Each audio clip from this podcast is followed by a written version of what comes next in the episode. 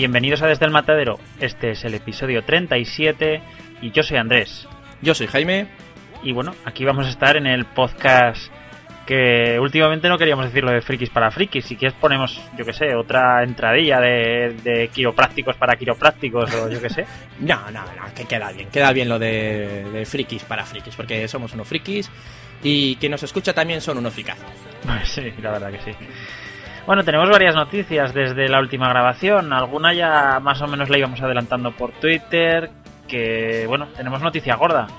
Sí, porque eh, eso en Twitter en las redes sociales ahí algo ha pasado. Sabéis que, que hemos tenido alguna que otra reunión con, con gente de, de, otros podcasts, como por ejemplo Charrando de TVOs. Y, y en parte organizadores del, del salón.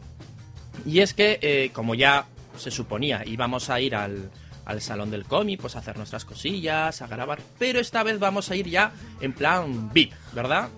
En plan guay, sí. La verdad que nos han ofrecido un pequeño espacio para, para grabar nuestras tonterías. E incluso emitiéndolo en radio eh, en ese mismo momento. Y oye, pues nos hemos atrevido. Nos hemos lanzado un poquito a, a la piscina. Hombre, a ver, dicho así parece que nos han cedido una parte de, de, de, un stand, de, un stand, perdón, o un rincón para grabar. No, no, a ver, a ver, vamos a decirlo todo bien. Estamos hablando... Vale, estamos es que... hablando de, del Salón del Cómic de Zaragoza que se celebrará próximamente en el mes de diciembre. A mediados del mes. Sí. Y... A ver, eh, viene todo un poco a partir de... Eh, nosotros en, en, el último y en, en el último fue o, o hace dos. Que hablamos dos, de la posibilidad de que no se celebrara pues bueno, pues lo, la fórmula que han buscado ha sido eh, celebrarlo, aunque con un, presupuesto menor. ¿Qué supone eso? Pues bueno, pues tirar de, de, todo lo que puedan y de todos los medios que existen en, en, en, sus manos, vamos. Y una de las posibilidades, pues, es coger pues los podcasts que, que hablan sobre temas del cómic, aunque sea tangencialmente como nosotros, y que animemos el cotarro, entonces, eh, los propios organizadores que tienen su. Algunos de ellos tienen su, su podcast, que es Charrando de TVOs, nos propusieron hacer una pequeña. Eh, un, programa en directo, que se emitiera en directo y que luego pues, pues nos diera a nosotros más visibilidad y aparte trajéramos gente. Y así fue. La verdad que nos lo han propuesto. De momento estamos en negociaciones. Yo, hombre, yo entiendo que sí que se va a hacer. Y sí, sí, sí, vamos a ver. A la, ver. La, la, oferta es firme y nosotros la respuesta también. Y si no, iremos igual. Y si no, pues haremos lo del año pasado. Bueno, que sí. ¿eh? En fin, en resumen, que para el Salón del Cómic, que se ha intentado hacer un, un evento podcastil, dicho así, que al final, pues, eh, claro, por, por, tema de medios vamos a, a, ir unos poquitos, tres de aquí, por cinema, en un principio, que creo que está confirmado, nosotros mismos y eh, charrando de TVOs, cada uno en un día. Y haremos un podcast en directo, pero no quiere decir, como parece que, comenta Andrés, en un rinconcito. No, no, estaremos en una sala eh, con nuestro público. Eh, el, puede ser que el sábado, en un principio el tema está en sábado de ese fin de semana, no sé si es el 16, el 17, pero ya lo confirmaremos bien cuando sepamos exacto el día, la hora. Pero para que vayáis reservando ya ese, ese hueco para venirnos a ver en directo, porque, vale, como ya adelantamos, la entrada eh, del, del, salón será un euro. Sí, que ahora sí. comentaremos una cosilla al respecto, pero hombre, merece la pena. Que así nos vemos las caras. Vais a ver un, un programa de desde el matadero en directo. En o, directo. Bueno, que en todavía directo. estamos, eh, estamos a ver qué, qué, es, qué temas vamos a tratar, de qué vamos a hablar. Yo tengo una idea así que, que más o menos tenemos hablado que podría estar divertido para que los, la gente que venga pues tenga lo pase bien, se divierta y, y, bueno, que también sea interesante para la gente que nos escuchéis ahí al otro lado del micro. Pero, pero bueno, pero... de momento no lo vamos a, a, desvelar. Vale, vale, pero no me pienso travestir, ¿eh? No. Nada de pelucas ni faldas. Pues entonces. mal, mal, mal. No, no, no, no, no, no, no, no. Bueno, pues ahí está el tema que, que en un principio pues no, no, dijimos nada, la cosa estaba un poco en el aire, parece que la cosa va a buen puerto que de aquí pueda salir luego un evento eh, más grande de los podcasts comiqueros ya a nivel nacional. Pues bueno, todo puede ser. Pero bueno, de momento ahí estaremos. Eh, es, a mitad del mes de diciembre, que es que ahora no recuerdo las fechas, creo recordar que eran 16, 17, 18 o 17, 18, 19. rondando esas fechas es el Salón del Comí de Zaragoza y ese sábado, si no, si no cambiamos las fechas al final, pues tenemos que contar con los, con los otros compañeros, estaremos allí, haremos nuestro show en directo y esperamos de verdad que, bueno, pues que, que venga gente. A ser que lleguemos allí, vayamos a hacer el show y no venga nadie. pues bueno, ya, ahí solos. oye, nos, pasaremos un buen rato y ya está. sí, eso, eso seguro. Pues habrá que llevar algo para regalar. Sí, sí, ya miraremos a ver qué podemos. Algo haremos, algún sorteillo, alguna cosilla haremos. Sí, sí, sí. Exacto. Luego, bueno, decir al hilo de todo esto que Xcar, Carlos, uno de los organizadores, nos, nos eh, mandó un comentario vía iBox relacionado con este tema y bueno, yo quizás prefería leerlo antes de comentarlo. Nos dice que acaba de escuchar el podcast y que quería hacer una aclaración. Que la idea de cobrar un euro es una decisión de una sola persona del ayuntamiento con la que nadie más está de acuerdo. Pero claro, el, el que ha decidido es el que manda.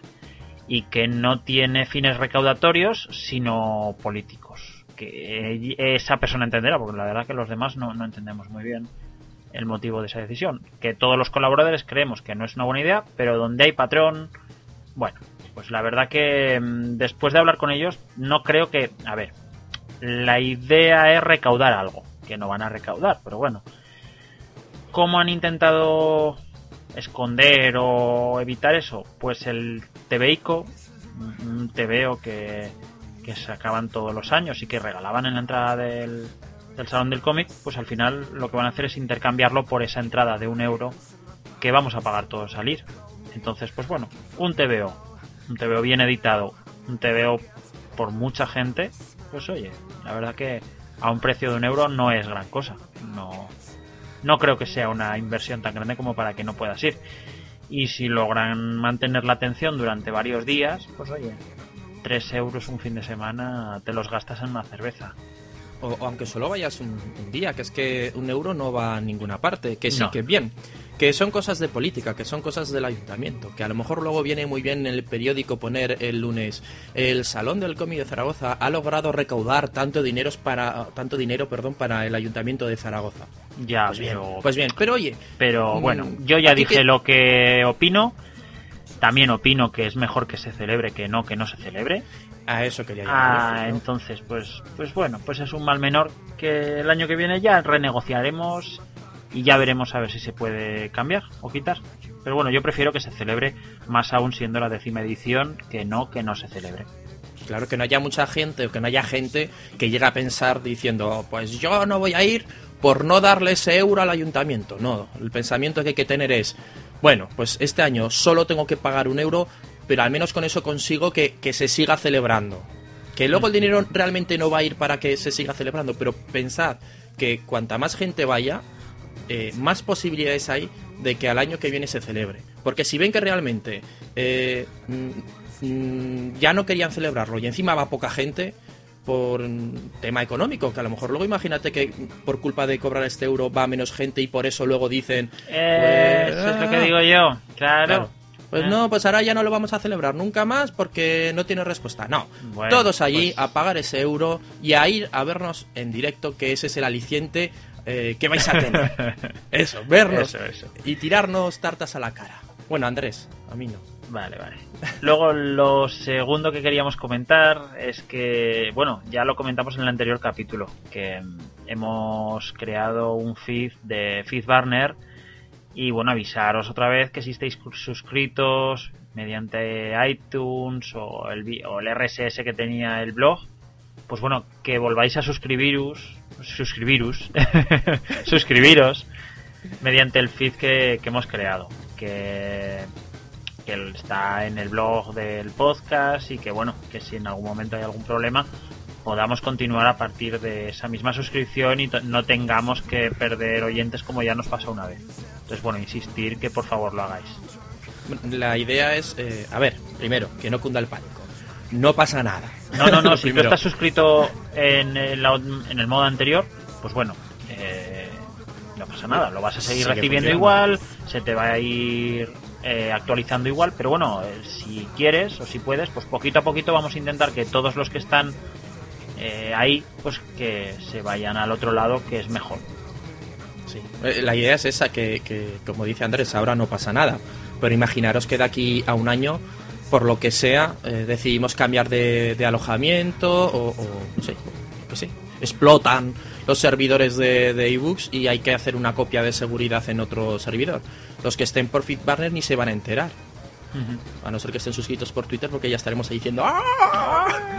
Pero no se van a enterar porque va a seguir actualizándose. Los que estuvieran suscritos por los medios de ahora, eh, pues tendrán que cambiar el feed. Pues yo pienso que es mejor cambiarlo ahora por lo que pudiera pasar y ya no tenerlo que cambiar nunca más. A no ser que, como, como decías en el anterior capítulo, Andrés, falle FitBarner, que entonces ya. Ya la mierda. Esto ya es un fallo en cascada. Pero bueno. bueno, ya lo iremos repitiendo en los siguientes capítulos para ir poco a poco cambiando a la gente.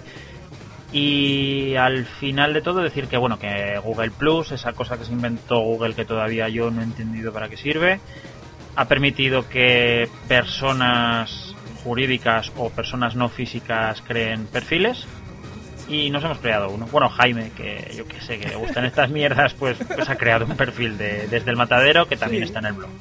Sí, pues hombre, pues mm, ya que nos puede seguir por Twitter, por Facebook, ¿por qué no nos va a poder seguir por Google Plus? Eso sí, me niego a hacer una cuenta en, en 20. Me niego, ¿eh? O sea, en serio. No, no, ahora no empieces con cachondeito en los, en los comentarios ni en Twitter, ay, ¿por qué no? No, no, no, o sea, no. Una vez la tuve por, por decir, oye, a ver qué es esto. y huí echando leches y me costó una semana darme de baja porque no me quería dar de baja. Tuve que escribirles un email, decirles, no me deja dar de baja, que me quiero ir. Y ellos decían, no te vayas, quédate aquí con nosotros. Mira, te enseño una teta. sí, hombre. Ah. No, no, pues no. En, en el 20 no estaremos. Vale. Pues estos temas teníamos para comentar. Si quieres pasamos al sumario, hacemos una pequeña pausa y empezamos ya. Venga, vamos a pasar.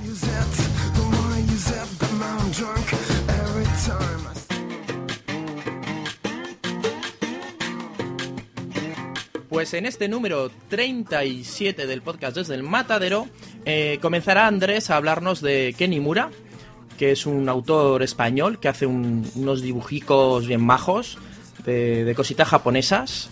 Porque yo le he preguntado a ver qué, era esto, si era manga, no era manga, y no me ha sabido decir, o sea que No, no, es, que, es que la conversación eh, es más complicada que todo eso. Me ha preguntado Jaime si es un, es un autor español que dibuja estilo manga. Y la gente que lleve mucho tiempo en esto, eso del estilo manga, mmm, es una discusión recurrente cada cierto tiempo que no, que no tiene solución. Nos puede dar para un debate en otro podcast o si no nos lo aclaras en tu sección. Vale, Pero apúntatelo, apúntatelo. Vale, Y luego, por otra parte, yo os voy a hablar de dos películas que he visto recientemente. Moon, realmente os voy a hablar más sobre todo de Moon. Y de rebote, ligeramente, eh, de Código Fuente o Source Code, como se ha querido llamar en los países de habla anglosajona. Así que prepararos que le vamos a dar caña.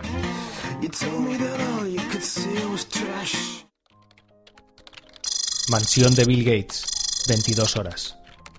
Y así fue como fundé Microsoft con mi amigacho Steve Barnes y le puse a hacer fotocopias mientras yo me iba a los araos con los de IBM y me los canelaba a cosas finas.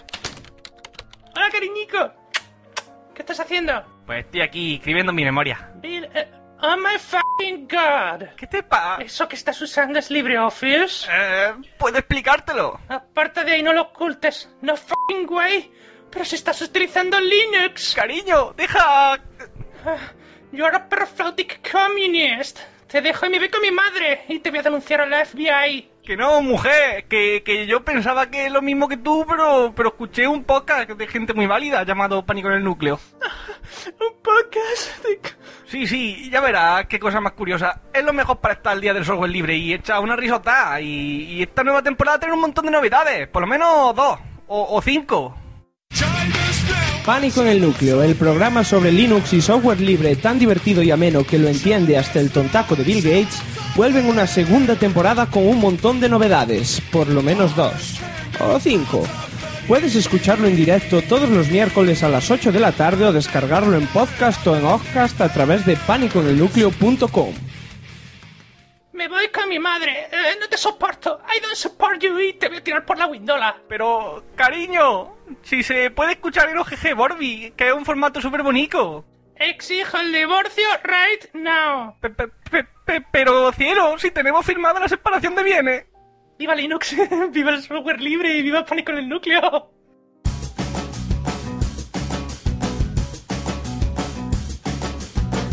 José María Ken Nimura del Barrio, o mejor conocido como Ken Nimura, es un autor hispano-japonés que lleva ya publicando desde hace bastante tiempo en España.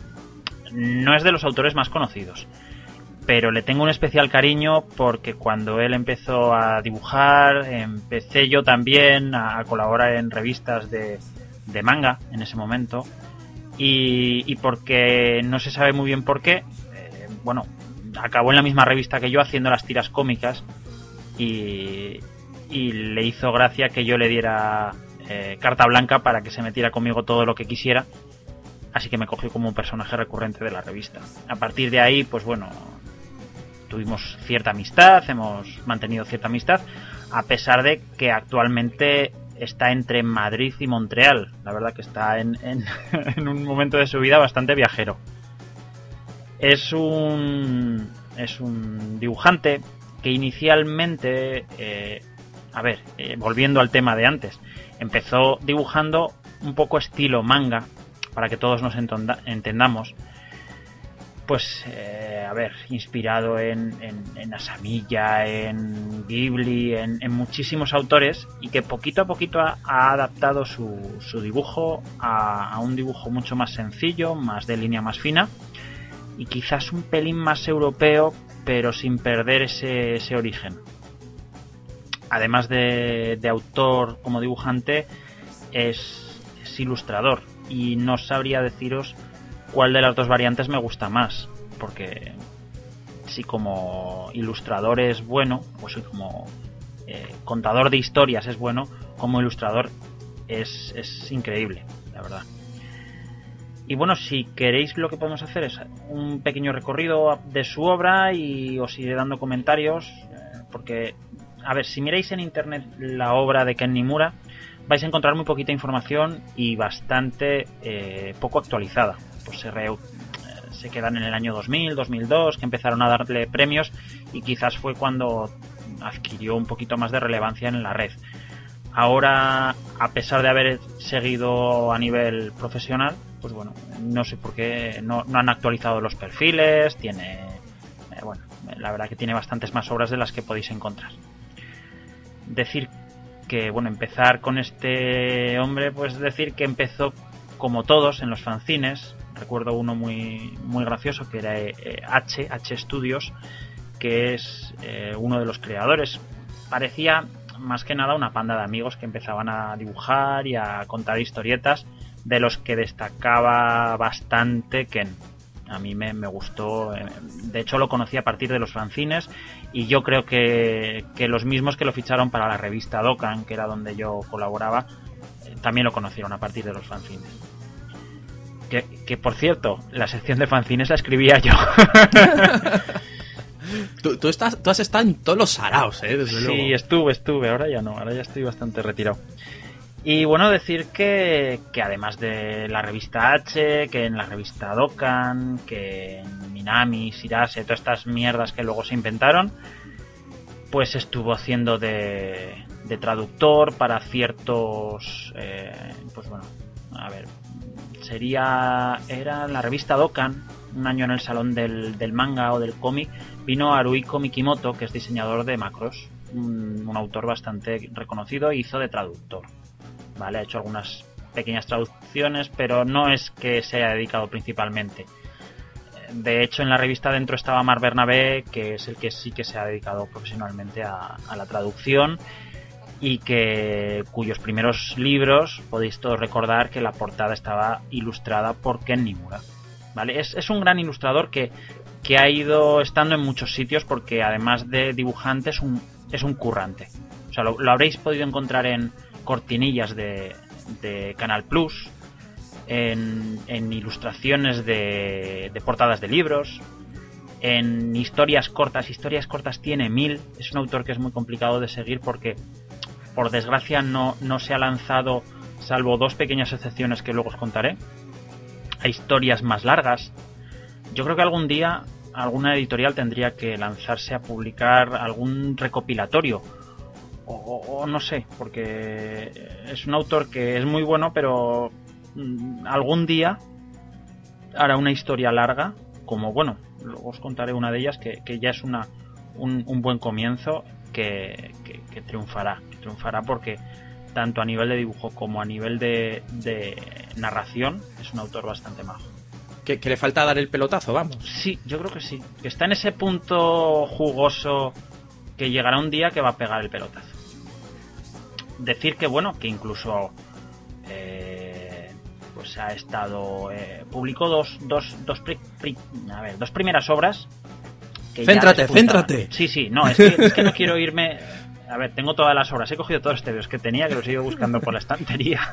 Y las tengo aquí en- eh, delante mío.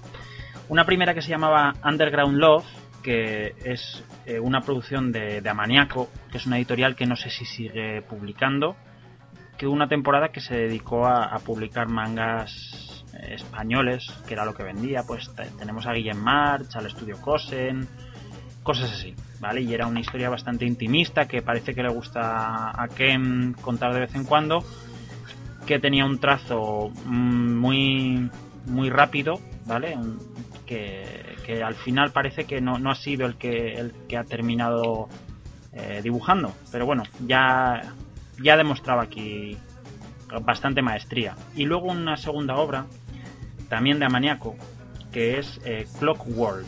Un tipo, siempre, yo me acuerdo que lo, que lo comparaban con, con Nemo, con, con un cómic europeo que es bastante conocido, no, no lo he llegado a leer. Li- Little Nemo, puede Little ser? Nemo, sí, sí, historias de Little Nemo. Y bueno, yo creo que es un poco exagerado, pero bueno, a nivel de dibujo se ve que ha crecido en este en este número, con, con un entintado más profesional, con un acabado muchísimo más profesional. Y, y vamos, dejando constancia de que es un autor que a nivel de dibujo y a nivel de contar historias es un monstruo. Es un, vamos, de los mejores que han salido últimamente.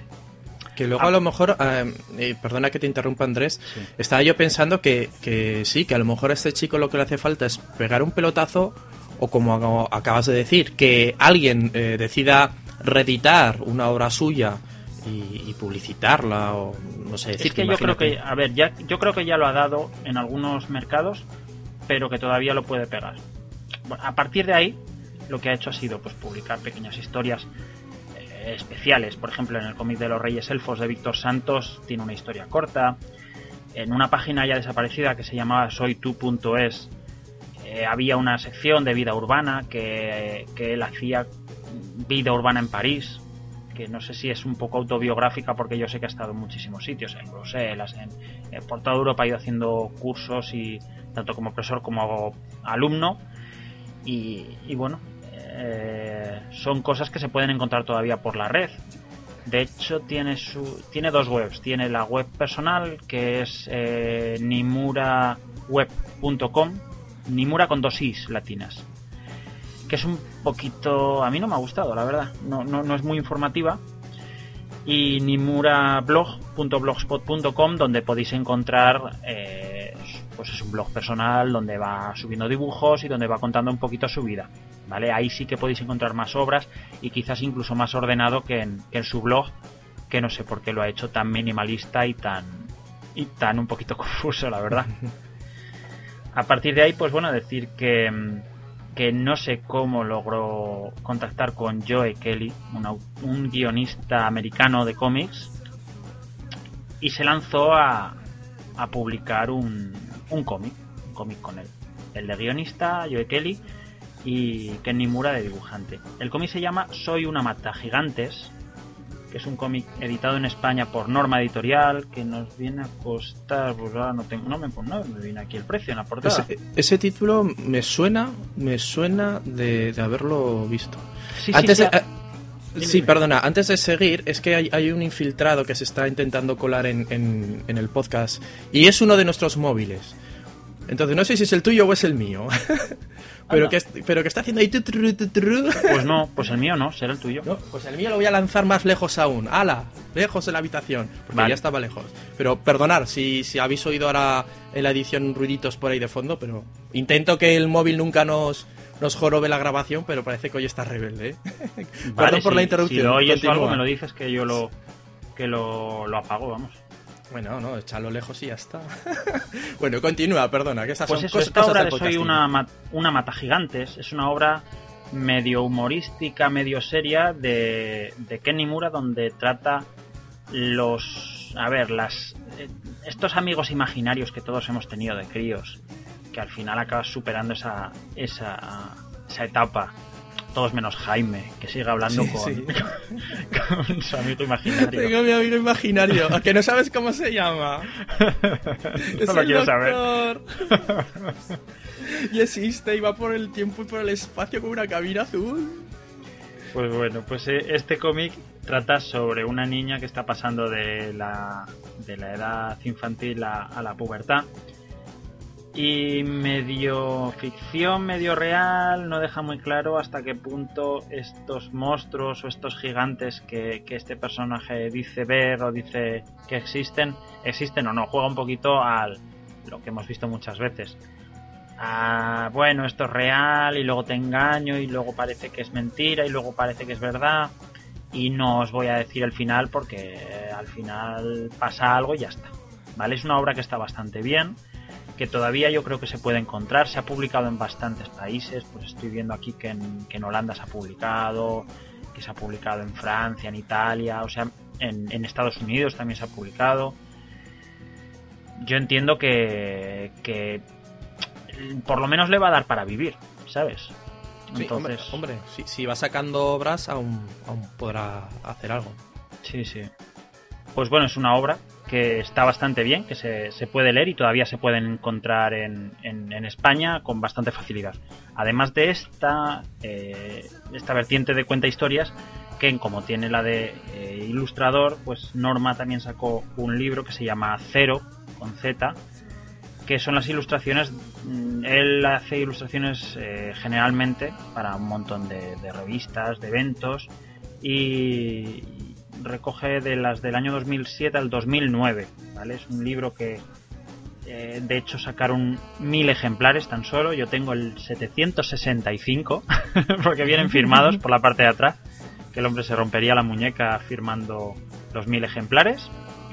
Y bueno, está bastante bien. Es, quizás es ya la, la muestra más clara del avance del dibujo que, que ha hecho Ken. A un estilo un pelín más limpio. Porque eh, se caracterizaba al principio por tener mucha línea, línea muy, muy repetida. ¿Vale? Que quedaba muy bien. No, no- hay que decir que estaba mal porque estaba muy bien. Y aquí, pues bueno, se ven ilustraciones muy, muy, muy, muy bonitas. Dice que, que está influenciado por Dave McKean, el, el que hacía las portadas de Sandman, por ejemplo. Pero yo no lo veo, ¿eh? Yo, salvo en algún color, en alguna cosa, yo no lo veo.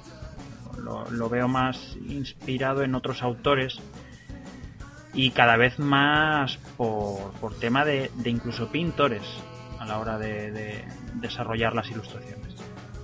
¿Vale? Algo que me gusta bastante.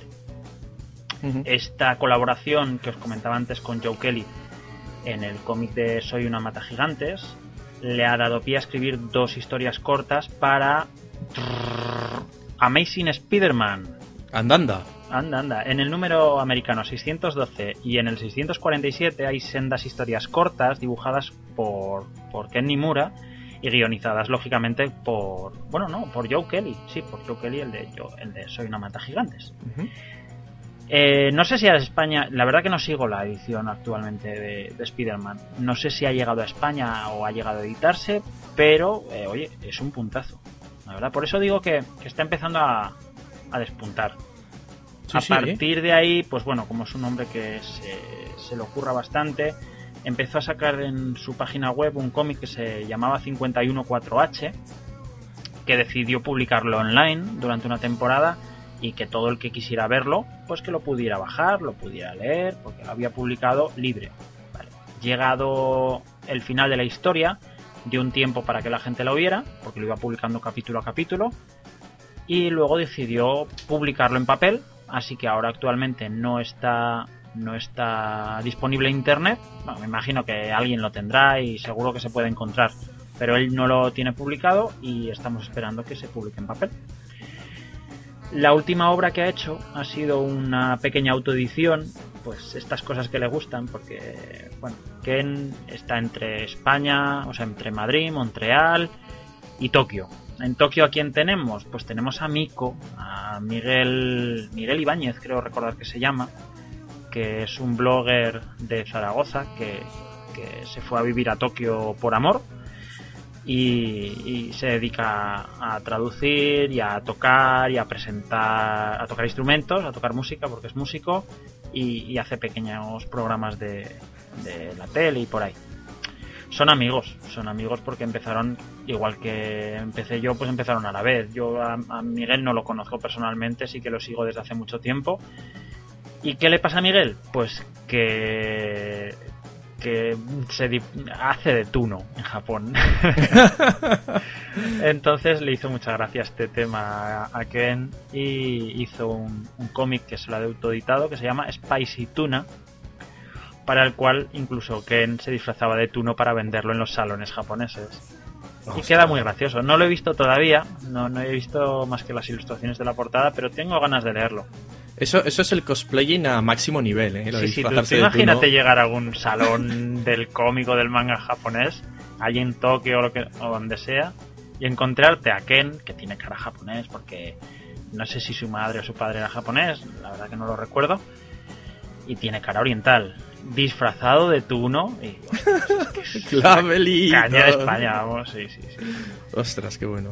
Y si queréis buscar fotos en su blog, en nimurablog.blogspot.com, podéis encontrarlo. La verdad que es bastante, bueno, dentro de los autores es bastante activo. La última entrada creo que es de, de ahora, de noviembre. El 1 de noviembre la publicó, así que más o menos va publicando tanto en español, inglés, francés. Quiere que sea un poquito internacional, incluso en japonés a veces escribe. Pues, pues muy bien, ¿no? Sí, sí, sí. Y hasta aquí mi recomendación. Bueno, decir eso, como curiosidad, eh, siempre digo que conozco gente y que al final, pues que son amiguetes, ¿sabes? Porque, es gente que se mueve mucho por el mundo y los ves muy poquito, pero bueno, eh, para estas cosas están también la vida. El año pasado, no, el año pasado, este año, en mayo, me casé. Y el año pasado, a la hora de organizar todo el tema, pues eh, Julia, mi mujer y yo habíamos pensado que la, que la invitación de bodas fuera de. Nos la hiciera Ken, aunque le tuviéramos que pagar, nos daba igual. Oye, espera un momentito, eso de Julia, mi mujer y yo ha sonado como un trío. No, Julia, Julia, Julia, que es mi mujer, y yo. Perdón, se me ha ido la pinza. Sí, sí, yo cuando lo he dicho, yo por dentro estaba pensando qué mal ha sonado. Continúa, continúa. Y, y eh, lo hicimos con mucho tiempo porque sé que, que Ken, la verdad que está bastante ocupado y, y fue de las primeras personas que se enteró que nos íbamos a casar. Y bueno, a partir de ahí nos hizo la, la invitación, que Jaime la tendrá por ahí o si igual la ha perdido. No, no, es la única obra que tengo de Kenimura. Pues La invitación a tu boda. La tengo bien guardada. Estoy por enmarcarla. Fíjate lo que te digo. Tengo unas cuantas, ¿eh? La verdad que podríamos regalarlas. Para el salón. Para, el salón, ¿verdad? sí, sí, Y bueno, oye, es una curiosidad que me gustó muchísimo, me hizo muchísima, muchísima ilusión. Y ahí está. Oye, yo la verdad que estoy muy, muy contento de que haya podido ser así. y hasta aquí, cosas. la verdad que, que me gustaría que Ken escuchara este podcast y me gustaría que escuchara mi, mi oye, mi reconocimiento como, como autor. Ken, un saludo. Un saludo, un saludo. Ya, ya trataré de, de hacérselo llegar. y bueno, si quieres hacemos un pequeño corte y vamos a tu sección. Vamos a escuchar una promo, una promo de un, de un podcast que no nos cansamos de, promocionar. Aunque últimamente parece que solo promocionamos podcasts de la Tierra. Pero, hombre, es que son las, las promos que nos han ido llegando últimamente. Así que vamos a escuchar la promo, la nueva promo del podcast del Búho y pasamos a mi sección. ¿Cuántas y cuántas veces habrás oído aquello de que la historia es aburrida? ¿Cuántas y cuántas veces te habrán dicho que aprender historia es cosa de viejos? ¿Cuántas y cuántas veces te habrán dicho que los podcasts son solamente para frikis? Si te has creído todo lo que te dicen, entonces es que no has escuchado el podcast del búho, tu podcast de historia y mitología. Podcast en el que se tratan temas muy muy breves y de manera lo más amena posible, desde un punto de vista personal y sin complicarse mucho la vida. Si quieres escuchar el podcast del búho, puedes hacerlo en elpodcastdelbúho.com o puedes encontrarlo en iTunes, en iVoox, en Radio Podcastellano y en todas las redes sociales. Sé muy bienvenido al podcast del búho, tu podcast de historia y mitología. Un saludo.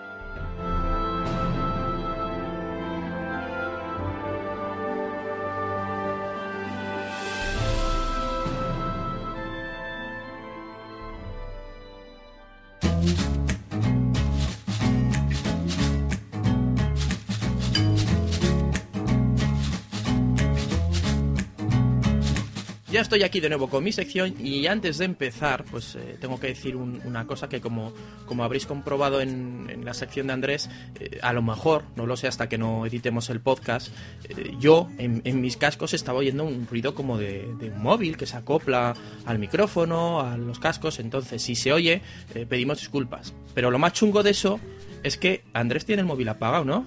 Sí, sí, yo cuando me lo has dicho lo he apagado. Y yo también. si se oye ese ruido finalmente, que, que yo os juro que si no se oye, yo lo estaba oyendo, no sabemos de dónde venía. Es del Ay. móvil del fantasma. El fantasma está ahí detrás mío. y le llamaban tuiteando, ¿no? Estoy viendo la grabación de Desde el Matadero. Pero bueno, bueno, vamos a meterle caña a mi sección. Estaba yo dudando, además, hace unos días, eh, si tratar el, tema que voy a hablar en este podcast o no. Y es que para Halloween, en lugar de verme películas de terror, eh, las cuales, pues, eh, muchas de ellas o ya me aburren o me dan un cague terrible, pues me dio por ver de tirón las dos películas filmadas hasta ahora por el director Duncan Jones.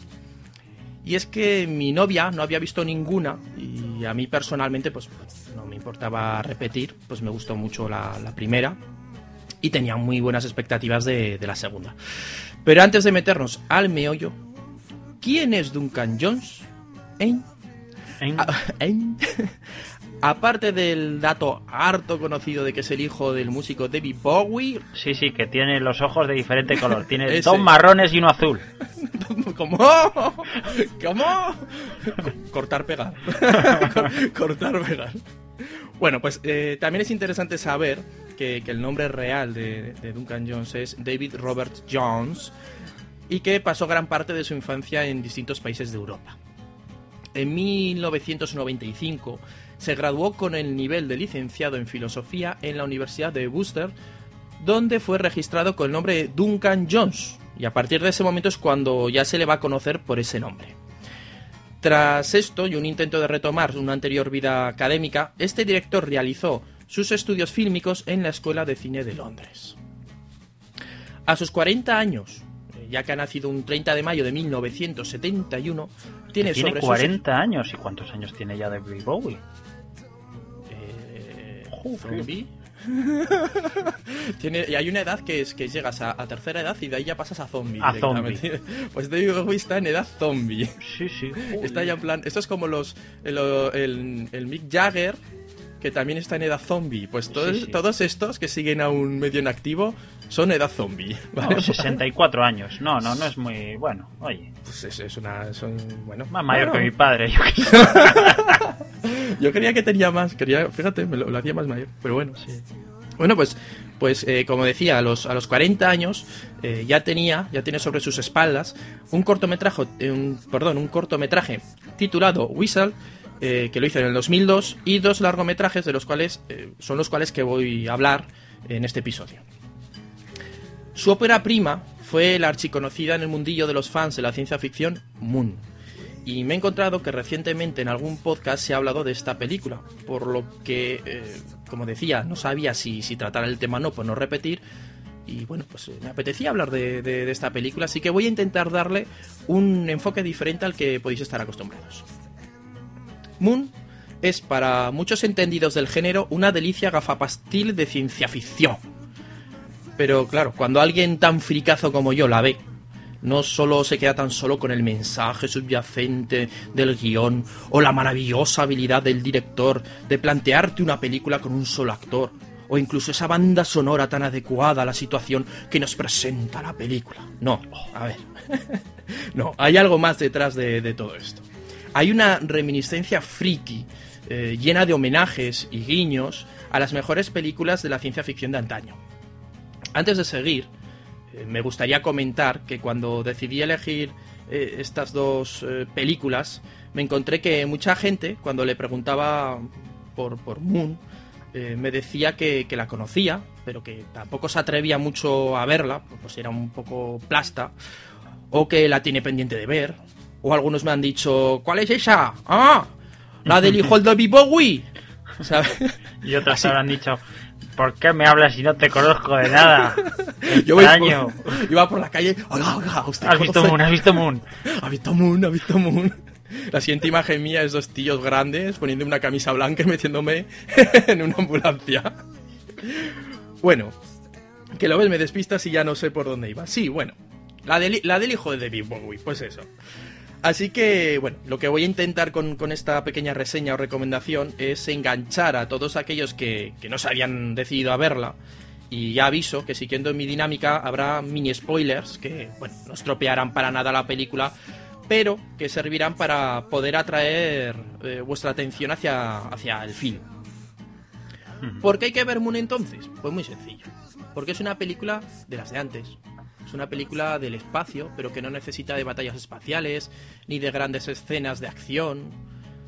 Pero bueno, a, ver, para situarnos, yo tengo por aquí la, la sinopsis de la película, o sea que voy a leerla, voy a intentarlo hacer de manera rápida para que no se haga pesado.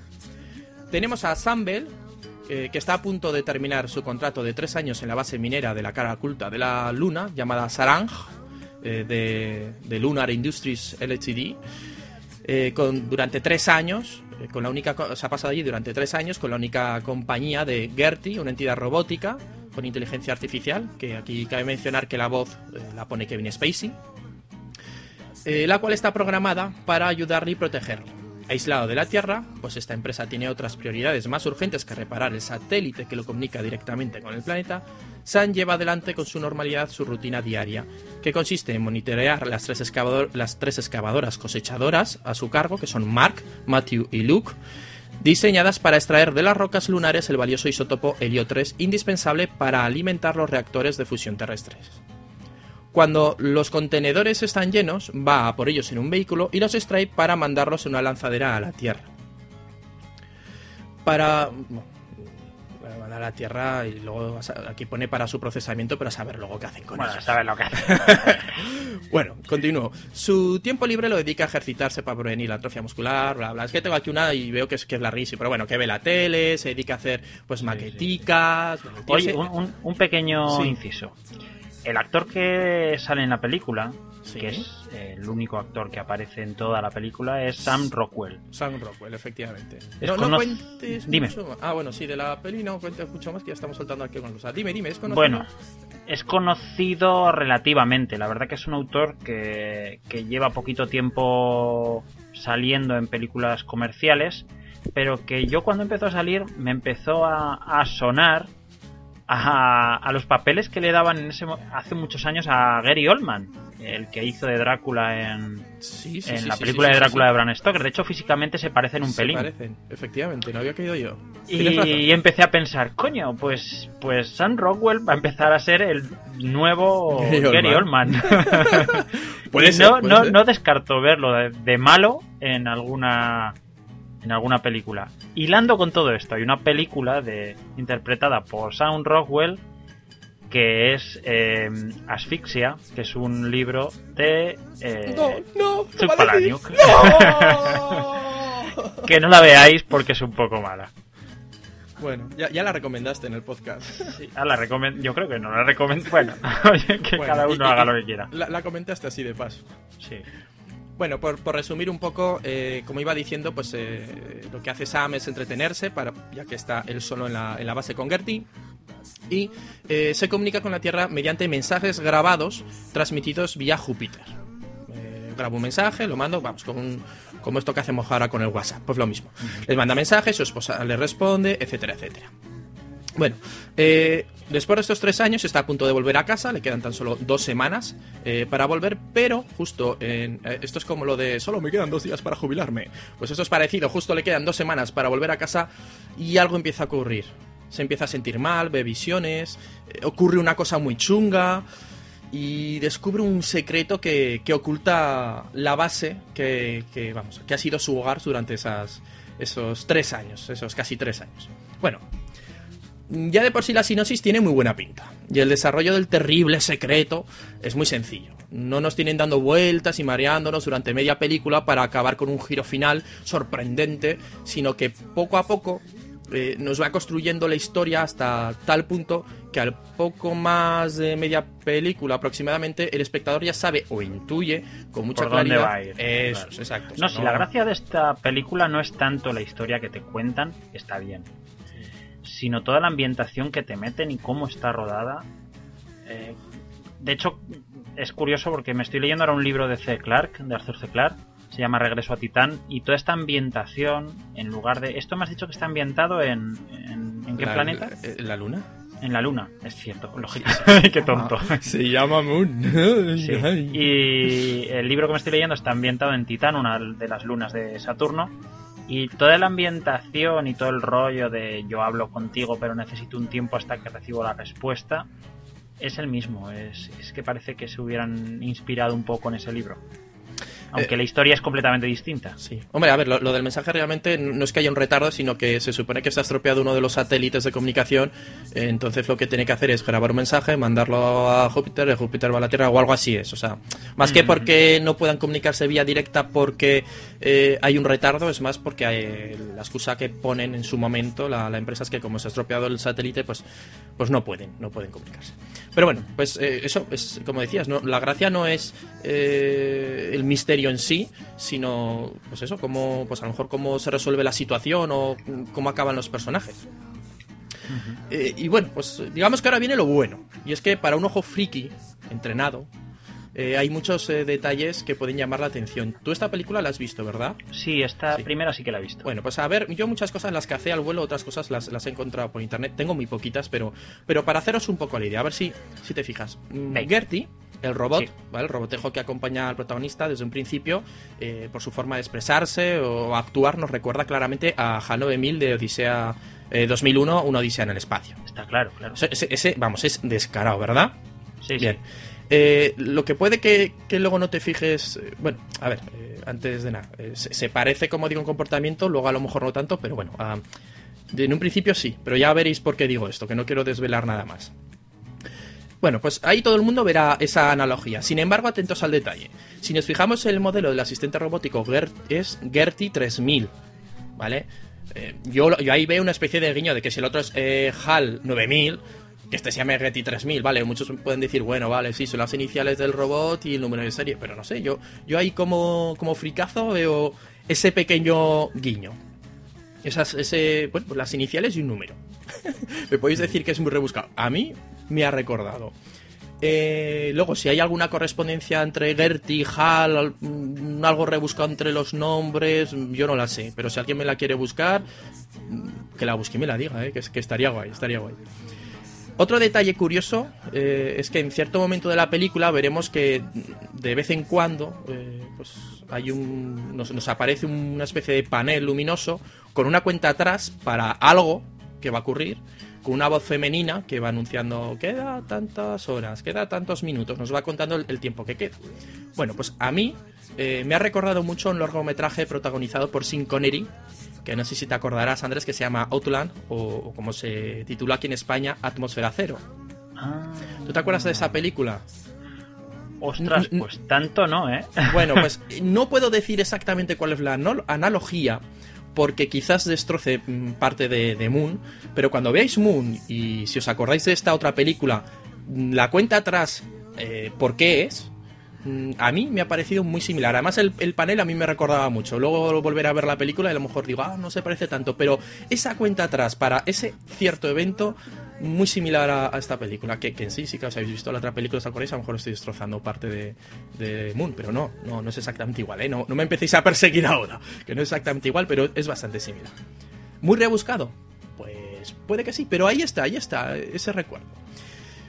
Pero no son todo pequeños detalles, sino que toda la ambientación de los escenarios recuerda a aquellas películas del espacio de la época, pues como era, pues no sé, Alien el octavo pasajero, o, bueno, la misma, esta que acabo de comentar, eh, Atmósfera Cero. En lugar de, recrear todo con ordenador, han utilizado maquetas. Creo, según busqué por ahí, pues eran todo maquetitas y nada de esto de que te pone, no, no, no, es que son como vamos, las últimas de Star Wars, que era el actor y toda una habitación llena con, con pantallas verdes. Es más, para las vistas exteriores eh, que se ven en la película, eh, creo recordar que han utilizado imágenes eh, cedidas o, bueno, que les han pedido a la NASA. Eso sí, la película ha sido criticada por el detalle de que dentro de la estación eh, no simulan la situación de microgravedad.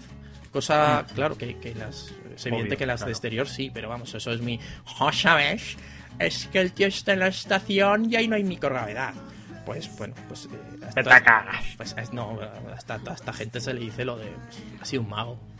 Ah, claro, claro. Claro, a ver, a ver, siempre se puede decir eh, la misma situación de lo de ha sido un mago. No, es que en la estación hay una especie de mm, generador de gravedad, tal, tal, que funciona con bla, bla. Y ya está. Claro. Que no hay ninguna estación en la luna. que es mentira, que es una película. Pero bueno, continuamos.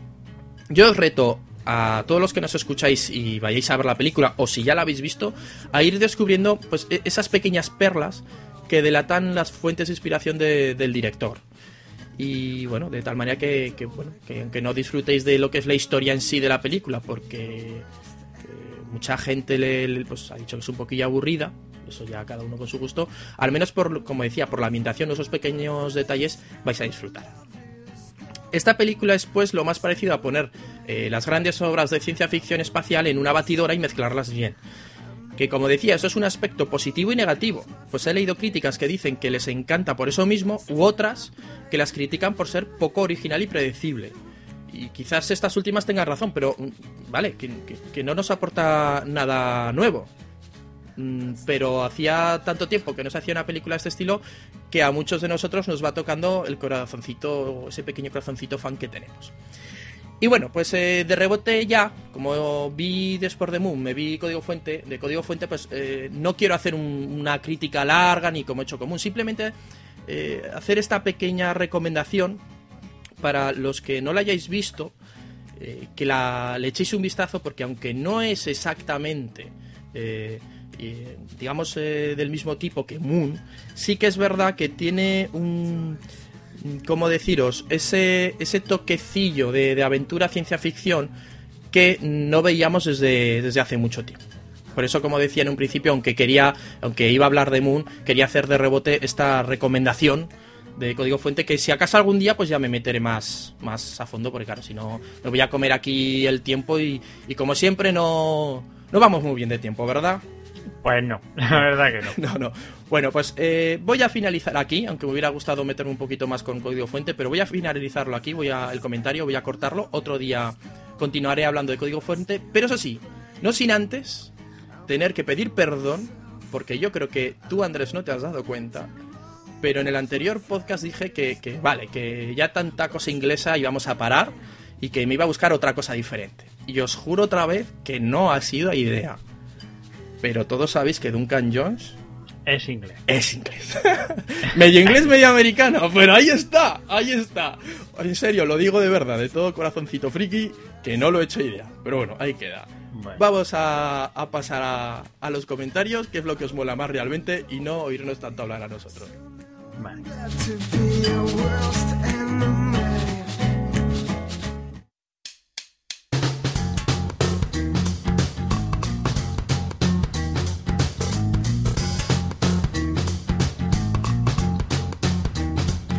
Los comentarios para este capítulo son bastantes. La verdad que dijimos la otra vez que, que nos quejamos de que nos dejaban comentarios y esta vez pues se han puesto bastantes. Algunos, bueno, un poquito cortos, pues bueno, eh, felicitándonos por el premio que nos dieron.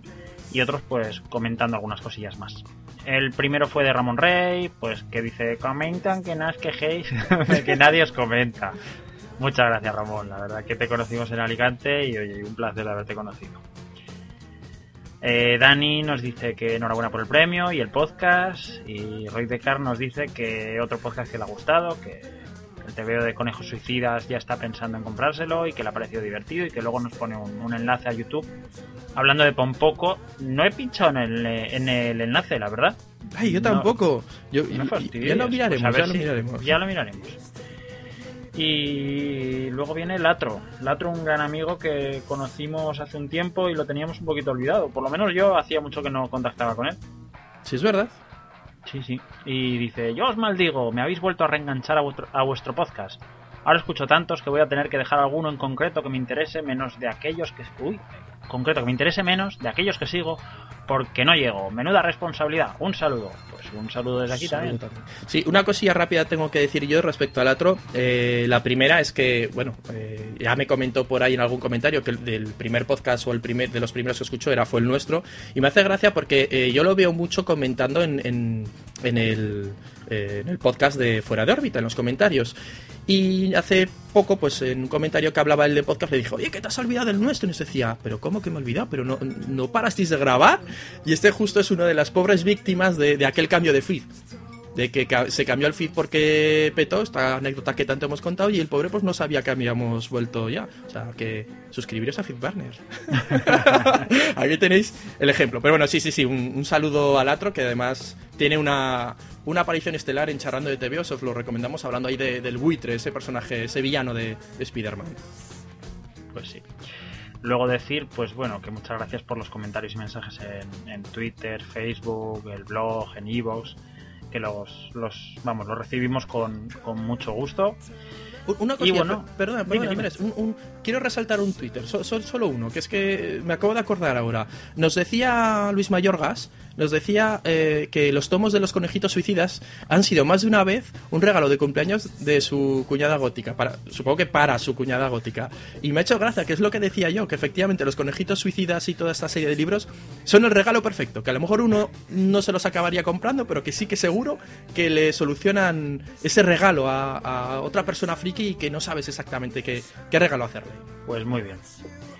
En mi próximo cumpleaños, como me regalen lo de los conejos, te mando. Sí, sí, sí, pero tú ten en cuenta que tu- para tu próximo cumpleaños irán los conejitos suicidas. Vale, vale. Pues bueno, así sin más nos despedimos, damos nuestros medios de contacto, el Twitter personal, que el de Jaime es Jaimitsu, el mío es Andrés G. Mendoza y luego tenemos también el del, el del podcast, que es desde el matadero. Te lo voy a poner fácil. Dime. Ahora, en el blog ya te, te podéis entrar a nuestro Twitter personal, hasta el Twitter del, del podcast, podéis entrar al Facebook, a todo, al Google Plus. O sea, con que vayáis a desde el matadero.blogspot.com, ahí está todo.